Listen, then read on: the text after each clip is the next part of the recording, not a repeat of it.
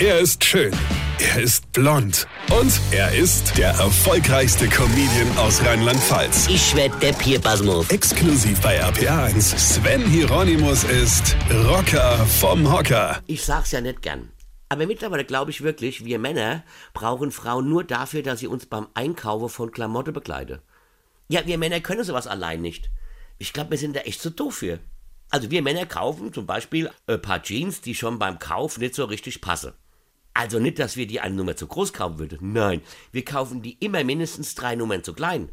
Ja, das liegt aber nicht daran, dass wir nicht merken würden, dass die nicht passt. Nee, das verstehen wir noch.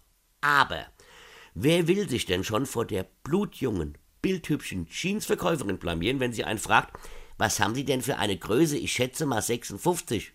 Und du antwortest, Quatsch, ey, höchstens 48, ja. Und selbst die hängen manchmal nur rum. Wie peinlich wir Männer manchmal sein können, oder?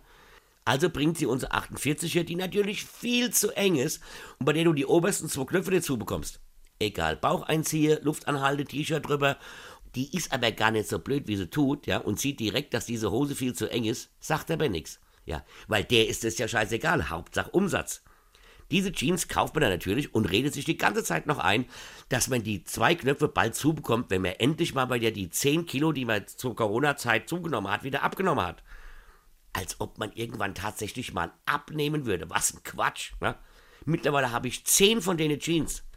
Und darum gehe ich jetzt nur mit meiner Frau einkaufen. Denn die sagt, auch wenn die junge, hübsche Verkäuferin neben dran steht, völlig ungeniert, nimm sie lieber gleich zwei Nummern größer, weil du wirst ja eh als Vetter, ja? Steht ihr? Weine kenn dich.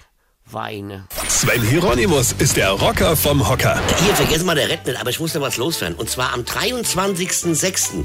spiele ich in Trier auf der Tufa Sommerbühne mein Best-of Comedy ohne Corona mit Überleitung ins EM-Spiel der Deutschen. Und am 9.07. spiele ich in Oberweider Tiefenbach und am 22.07. auf der Zitadelle Mainz mein Programm Als ob. Geil, oder? Und jetzt weitermachen. Infos und Tickets auf rb1.de.